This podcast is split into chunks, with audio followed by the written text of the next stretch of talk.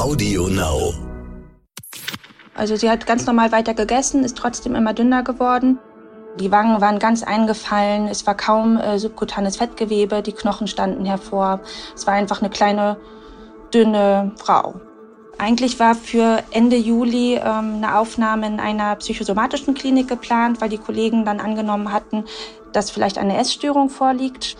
Aber die Vorbehandler waren auch hilflos, weil man der Ursache einfach nicht auf den Grund kam. Sie wurde auf dem Stationsflur umgelagert von der Transportliege des Krankenwagens auf ein Bett. Und beim Umlagern, da war ich nicht dabei, aber ich kriegte dann den Ruf meiner Kollegin, äh, Inga, Inga, komm schnell, ist die Patientin bewusstlos geworden. Da war die Patientin aber äh, von Anfang an sehr skeptisch gegenüber, weil sie gedacht hatte, so eine OP nicht zu überleben. Und da waren wir auch ein bisschen skeptisch. Ärztinnen und Ärzte sollen Leben retten. Sie sollen Krankheiten erkennen und Leiden heilen. Aber was ist, wenn sich eine Krankheit nicht so leicht erkennen lässt? Was, wenn rätselhafte Beschwerden es den Medizinerinnen und Medizinern schwer machen, die Ursache einer Erkrankung zu finden? Dann kann man nur hoffen, dass man Expertinnen und Experten an seiner Seite hat, die dranbleiben die nicht nachlassen, bis sie sie endlich gefunden haben. Die Diagnose. Der Stern-Podcast.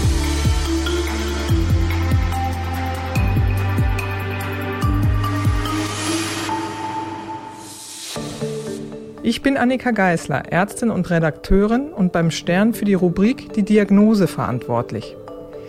Hier erzählen Medizinerinnen und Mediziner von ihren ungewöhnlichsten Fällen. Meine heutige Gesprächspartnerin ist Dr. Inga von Holt. Sie ist Fachärztin für Innere Medizin, Hämatologie und internistische Onkologie sowie leitende Oberärztin der Onkologie in den Sana Kliniken in Lübeck. Wir sprechen heute über eine Frau, die von einer anderen Klinik überwiesen worden war, mit der Vermutung auf eine bösartige Erkrankung. Die war damals 73 Jahre alt und war uns angekündigt worden als Patientin, die über einen längeren Zeitraum kontinuierlich Gewicht verloren hatte und äh, bereits zweimal in der vorherigen Klinik äh, war zur Anämieabklärung, also zur Abklärung einer Blutarmut.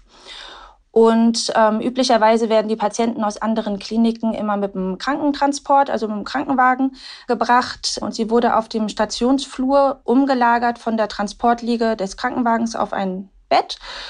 Und beim Umlagern, da war ich nicht dabei, aber ich kriegte dann den Ruf meiner Kollegin, äh, Inga, Inga, komm schnell, ist die Patientin bewusstlos geworden. Die war für mehrere Sekunden nicht ansprechbar, bewusstlos. Wir hatten sie dann in, in Schocklage, also Beinehochlage gelegt, Sauerstoff gegeben und dann klarte sie langsam auf. Das war also wie so ein, so ein Kreislaufkollaps. Mhm. Und dann, ähm, das ist immer erst mal Mist, weil wir ja unsere Patienten am Anfang schon fragen, inwieweit Wiederbelebungsmaßnahmen überhaupt gewünscht sind von Patientenseite, unabhängig davon, ob es medizinisch indiziert ist oder nicht. Und das war in dem Fall ja gar nicht möglich, sodass wir immer davor stehen, Mist, wenn wir reanimieren müssten, würde das diese Patientin überhaupt wollen. Denn sie sah schon gezeichnet aus von einer schweren Erkrankung. Mhm. Wie war sie, wie, Sie sagten das gerade, wie sah sie denn aus? Also was für einen körperlichen und geistigen Eindruck hat sie vermittelt? Genau, also sie war ja initial naja, bewusstlos, aber körperlich, also es war eine sehr kleine Person. Ähm, später hatten wir gemessen, ich glaube, 155 Zentimeter. Sie hatte später mal angegeben, früher war sie mal 1,63 groß, war dann aber schon geschrumpft und war deutlich kachektisch. Also die Wangen waren ganz eingefallen, es war kaum äh, subkutanes Fettgewebe, die Knochen standen hervor. Es war einfach eine kleine dünne Frau. Kachektisch heißt richtig, wie würde man das übersetzen? Abgemagert oder sehr, sehr dünn und schlank? Genau, abgemagert, ähm, das, äh, kein Fettgewebe wirklich. Man sieht das im Gesicht, die Wangenknochen stehen hervor, die Augen wirken größer, weil das Gewebe um das Auge herum einfach auch so ausgezehrt ist. Häufig haben die so ein, wie so ein Loch über der Schläfe. Die Schlüsselbeine standen hervor, die Rippen konnte man sehen, äh, die Brust war ähm, deutlich verkleinert. Ähm, was aber auffällig war, war, dass sie ganz starke Beinödeme hatte. Also die Beine waren voller Wassereinlagerungen. Das heißt, als die Patientin wieder wach geworden war oder zu Bewusstsein kam, konnten Sie mit ihr sich unterhalten, haben Sie sie untersucht, haben noch mehr Vorinformationen bekommen über ihre Krankengeschichte. Was, was brachte sie noch mit an Informationen? Ja, also wir hatten sie gefragt, ähm, wie der Verlauf war, den sie selber gemerkt hatte. Und sie sagte, dieser Gewichtsverlust, äh, der war eigentlich schleichend gekommen. Also wir hatten sie auf die Waage gestellt. Ähm, da wog sie so knapp 39 Kilo, als sie bei uns ankam. Sie hatte berichtet, früher wog sie mal 55 Kilo, konnte sich aber gar nicht so richtig erinnern, äh, wann das mit dem Gewichtsverlust losgegangen war. Ich hatte ja gesagt, sie kam im August zu uns. Wir fragen dann immer so nach markanten Ereignissen. Also wie war es Weihnachten gewesen? Zum Beispiel, da sagte sie, ja, Weihnachten war noch alles gut. Da war, hat sie noch gekocht für die Familie, da ging es ihr gut. Und irgendwann danach hatten die Nachbarn und Bekannten sie darauf angesprochen, sie sei so dünn geworden. Mhm. Das war ihr selber noch gar nicht mhm. aufgefallen. Mhm.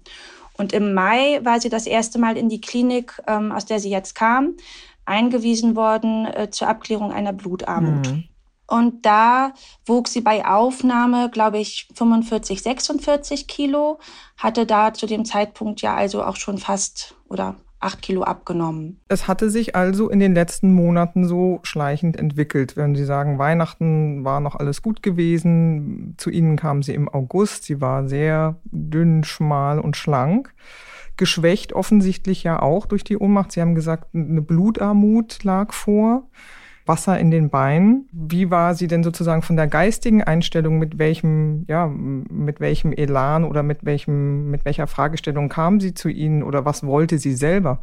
Die Patientin war eigentlich gar nicht mehr in der Lage, was zu wollen, muss man sagen. Also sie war so erschöpft und so resigniert von dem Krankheitsverlauf dann seit Mai, wo sie mehrfach in der Klinik war und eigentlich keine richtige Ursache gefunden wurde oder Ursachen angenommen wurden, die dann aber unter der Behandlung nicht besser wurden. Sie war einfach erschöpft. Sie war mittlerweile auf Antidepressiva. Eigentlich war für Ende Juli ähm, eine Aufnahme in einer psychosomatischen Klinik geplant, weil die Kollegen dann angenommen hatten, dass vielleicht eine Essstörung vorliegt. Aber die waren auch, die Vorbehandler waren auch hilflos, weil man der Ursache einfach nicht mhm. auf den mhm. Grund kam. Mhm.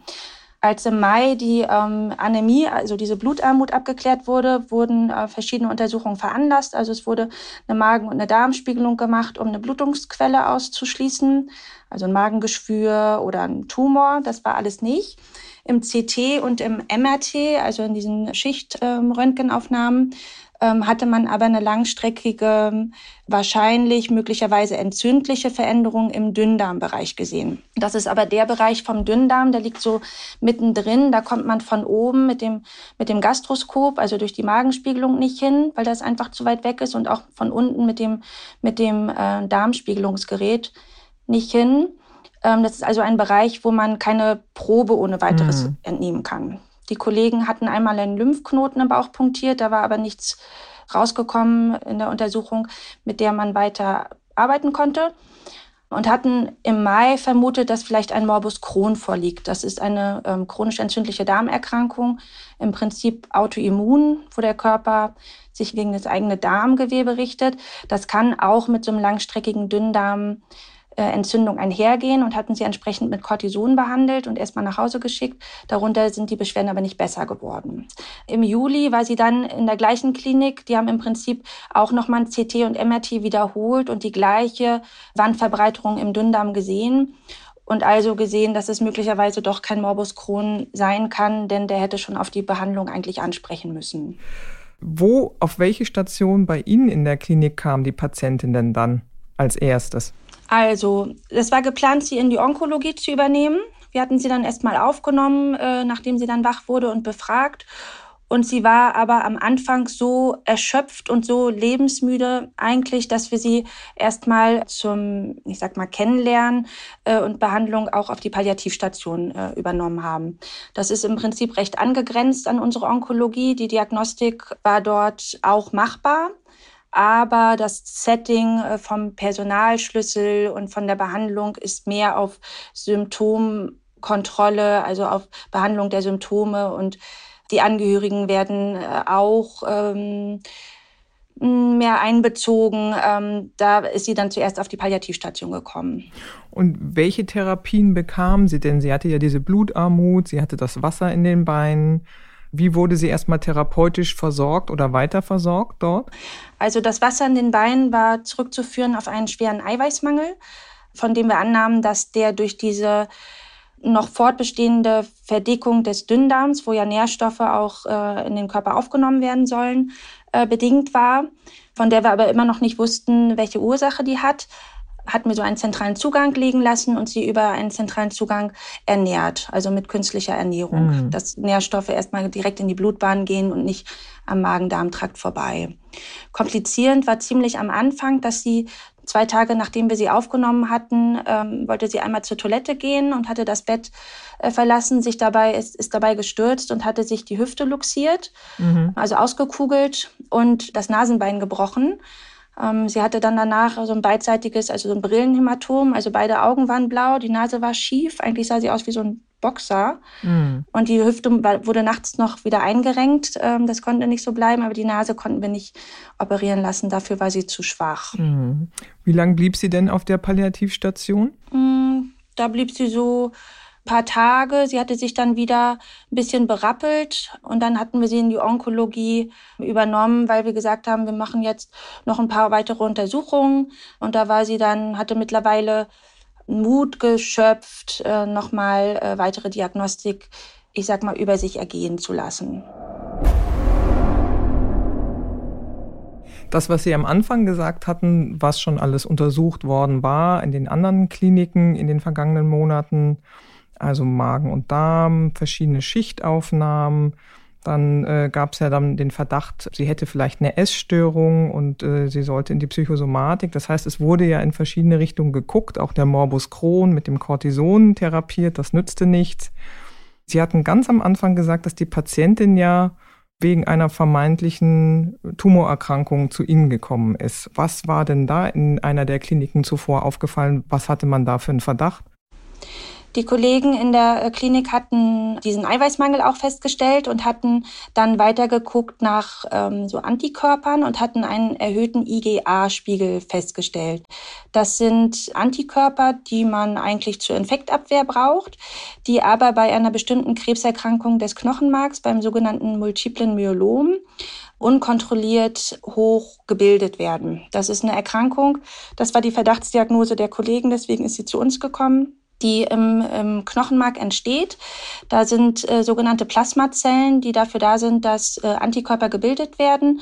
Wenn wir zum Beispiel uns infizieren mit irgendeinem Erreger, dann äh, erkennen die oder dann werden die Plasmazellen vom Immunsystem aufgefordert, Antikörper dagegen zu bilden. Das ist deren mhm. Job. Und wenn so eine Plasmazelle entartet und eine Krebszelle wird, dann ist diese eine Plasmazelle wächst und wächst und wächst äh, unkontrolliert und bildet immerfort den gleichen Antikörper, der dem Körper gar nicht nutzt, den man aber nachweisen kann, dass der erhöht ist. So eine Erkrankung kann sich auch außerhalb des Knochenmarks manifestieren, dass man vergrößerte Lymphknoten sieht oder zum Beispiel die Lunge kann äh, mal befallen sein und auch mal der Darm. Das ist, wäre aber eine sehr seltene Erscheinung bei dieser Erkrankung. Das mhm. fanden wir am Anfang ein mhm. bisschen unplausibel. Außerdem hatten wir ähm, gleich am ersten, zweiten Tag veranlasst zu gucken, diese IgA-Antikörper sind die monoklonal. Das heißt, es ist immer der fortwährend gleiche IgA-Antikörper einer einzigen Sorte Plasmazelle oder ist es ein, ein Spektrum an IgA-Antikörpern? Und es war mhm. eben ein Spektrum. Und damit war eigentlich dieses multiple Myelom, also die Verdachtsdiagnose der Kollegen, raus, weil diese mhm. Monoklonalität heißt das, also das ist immer fortwährend dieser eine ist, das konnte nicht bewiesen werden. Wäre mhm. auch vom Verlauf nicht ganz typisch gewesen, wobei so eine Anämie, also so eine Blutarmut, ähm, durchaus dadurch erklärt sein konnte. Mhm. Wir hatten dann aber den Verdacht, ob eine Lymphdrüsenkrebserkrankung, also ein sogenanntes Lymphom mit Dünndarmbeteiligung ursächlich sein kann und hatten mit unseren Gastroenterologen überlegt, ob man nicht doch bioptisch rankommt, also ob man mit einem mit einer mh, sogenannten Push-Enteroskopie doch äh, das Stück Dünndarm erreicht, ähm, wo die Verdickung im CT zu sehen war. Da waren die Gastroenterologen aber sicher, dass man wahrscheinlich dort nicht rankommen würde. Und letztendlich war schon geplant, wenn man nicht zum Ergebnis kommt, eine äh, Operation zu machen, um operativ mhm. Äh, Dünndarmgewebe zu entnehmen. Da war die Patientin mhm. aber äh, von Anfang an sehr skeptisch gegenüber, weil sie gedacht hatte, so eine OP nicht zu überleben. Und da waren wir auch ein bisschen skeptisch. Wie sind Sie dann weiter vorgegangen, wenn, äh, wenn das so schwierig war, da hinzukommen? Was haben Sie gemacht? Also wir hatten dann auch trotzdem, auch wenn wir nicht mehr an dieses Plasmozytom geglaubt haben, das Knochenmark biopsiert, weil sie ja weiterhin diese Blutarmut hatte und auch die Blutplättchen, die braucht man für die Blutgerinnung, aber die werden auch im Knochenmark gebildet. Ähm, die waren auch zu niedrig dass wir gesagt haben, irgendwie müssen wir mal gucken, äh, warum das Knochenmark nicht genug Blut bildet. Manchmal kann man so ein Lymphom auch im Knochenmark nachweisen. Dann hätte man sich die äh, Dünndarmbiopsie gespart. Und deswegen haben wir dann das Knochenmark biopsiert. Das ist so eine Punktion vom Beckenkammknochen in örtlicher Betäubung. Da wird im Prinzip so ein kleines Stück Knochen rausgebohrt. Und dieses Stück Knochen geht aber erstmal ungefähr ein paar, äh, fünf Tage in so ein Entkalkungsbad. Das wird erstmal weich gemacht, bevor die Pathologen ähm, Schnitte anfertigen können, um das Material zu untersuchen. Das heißt, mhm. man macht die Untersuchung, es dauert aber ein paar Tage, bis das Ergebnis kommt. Und gleichzeitig hatten wir äh, mit den Gastroenterologen überlegt, nochmal zu endoskopieren, weil mir dann auch aufgefallen war, als ich nochmal und nochmal diese alten Arztbriefe durchgegangen bin von den Vorkliniken, dass zuvor im Mai, als zwar eine Magen- und Dünndarm- und Darmspiegelung gemacht worden ist, aus dem Dünndarmbereich gar keine Probe entnommen wurde, weil der Bereich Dünndarm, der hinter dem Magen liegt, für die ähm, Untersucher dort damals wohl nicht auffällig aussah so dass wir gesagt haben, Mensch, wir müssen noch mal biopsieren, weil wir schon so eine Verdachtsdiagnose hatten. Das haben Sie dann sozusagen gemacht, bevor Sie die Ergebnisse äh, vom Knochenmark bekommen haben? Also ja. zeitgleich oder zweigleisig? Ja, das war ganz kurios, weil eigentlich der Anruf aus der Hämatopathologie kam, da wo das Knochenmark äh, hingeschickt wird, die uns sagten, es ist keine, ist keine Lymphomerkrankung äh, im Knochenmark, so eine Blutbildungsstörung, die vielleicht durch äh, Infekte, durch chronische Infekte ähm, bedingt sein kann. Und das Knochenmark hat so ein komisches Ödem, also das wirkte so aufgequollen, die Zellen wirkten so verwässert, ähm, sodass die Kollegin gesagt hat, wir würden das Material gern weiterschicken nach Berlin in eine andere Pathologie, um eine bestimmte Untersuchung auf ein Bakterium zu, durchführen zu lassen, das eine Erkrankung namens Morbus Wippel, also auf das Tropheryma wipplei Bakterium untersucht. Mhm. Weil das im Knochenmark, auch wenn das sehr selten ist, zumindest nach Lehrbuch, den Kollegen so vorkam, dass man das weiter untersuchen müsste. Das ist ja ein sehr komplizierter Bakterienname und nicht so geläufig wie andere Bakterien. Sie haben gesagt, das ist relativ selten. Was ist das für ein Bakterium? Wo kommt das vor und wie bekommt man das? Also das ist ein, eigentlich ein Umweltkeim, der äh, um uns äh, wohnt und mit dem wir vielleicht auch schon Kontakt hatten, der aber gar nicht jeden krank macht. Man nimmt an, dass auch das Immunsystem der Patienten, die dann dadurch erkranken, eine Rolle spielt, das äh, besonders oder besonders schlecht oder besonders auffällig auf dieses Bakterium reagiert.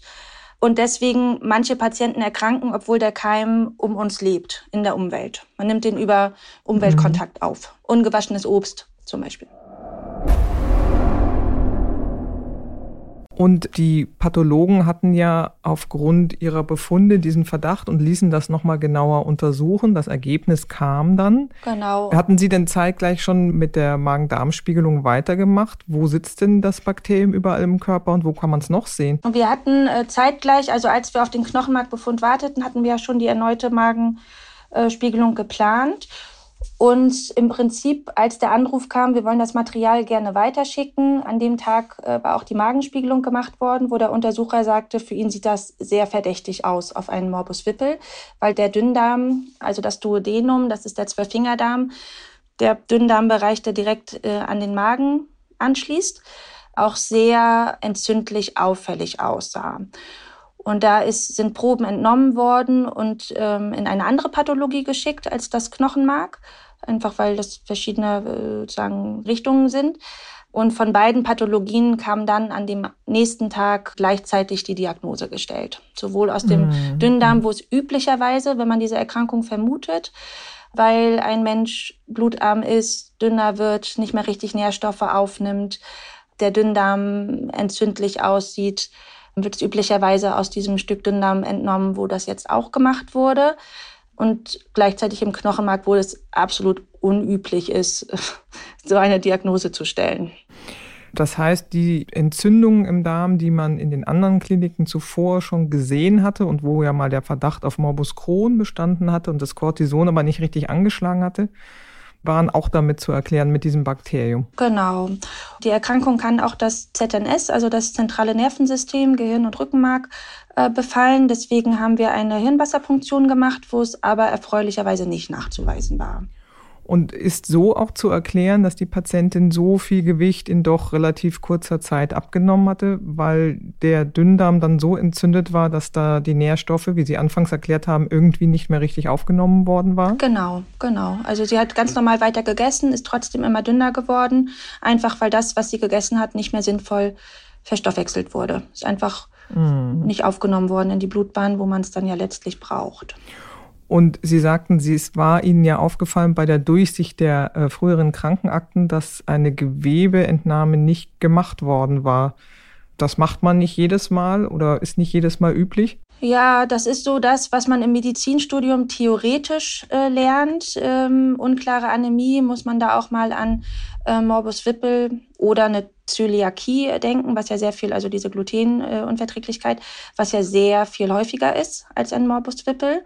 Das hat man so im Hinterkopf, muss man dran denken. Die wenigsten diagnostizieren das, glaube ich, im, im Laufe ihres Lebens. Es ist auch bei uns im Haus so, dass wenn wir das gezielt anfragen, äh, wird es gemacht. Und ähm, die mhm. Proben werden nur im, äh, im Dünndarmbereich entnommen, wenn man gezielt danach fragt oder wenn es entzündlich aussieht. Ich glaube, die hatten damals hauptsächlich geguckt, ob es eine Blutungsquelle gibt oder ein Tumor und hatten ähm, dann gar nicht äh, Biopsien entnommen, weil am Anfang alles noch gar nicht so unklar erschien, glaube ich. Nun stand die Diagnose fest mit dem Bakterium. Wie therapiert man das und wie schnell geht es aufwärts? Also das therapiert man antibiotisch. Zuerst hat sie zwei Wochen eine Antibiose über einen Tropf bekommen und anschließend als ähm, Tablettentherapie. Das behandelt man mindestens ein Jahr mit diesen Tabletten und macht regelmäßig Verlaufskontrollen. Wir hatten sie damals erstmal in die Reha geschickt äh, zum, zum Üben. Sie hatte bei uns schon ähm, Gewicht zugenommen 47,2. Also sie hatte bei uns schon fast 10 Kilo mhm. zugenommen und war dann in die Reha entlassen worden. Da hatte der Mann mich mal ähm, aus der Reha angerufen und gesagt, irgendwie passiert hier gar nichts. Ich glaube, sie kann auch bald mal nach Hause. Also da ging es ihr schon so gut, dass Krankenhausaufenthalt dann mhm. irgendwie schon langweilig wurde. Und wir hatten sie einbestellt zur Verlaufskontrolle, wo man im, in der Magen, also in der Darmbiopsie weiterhin die Veränderung nachweisen kann histologisch. Das ist aber nicht ungewöhnlich. Aber sie hatte da schon, ich glaube, 52 Kilo ähm, jetzt gewogen und es ging ihr deutlich besser. Also sie war im Leben zurück, sie war wieder so wie vorher, hat ihren Haushalt geschmissen, hat äh, ihr Mann gesagt, wo es lang geht und nicht umgekehrt und ähm, war also vollkommen zurück. Das war die Diagnose. Ich bin Annika Geißler. Bleiben Sie gesund. Bis zum nächsten Mal. Die Diagnose. Der Stern-Podcast.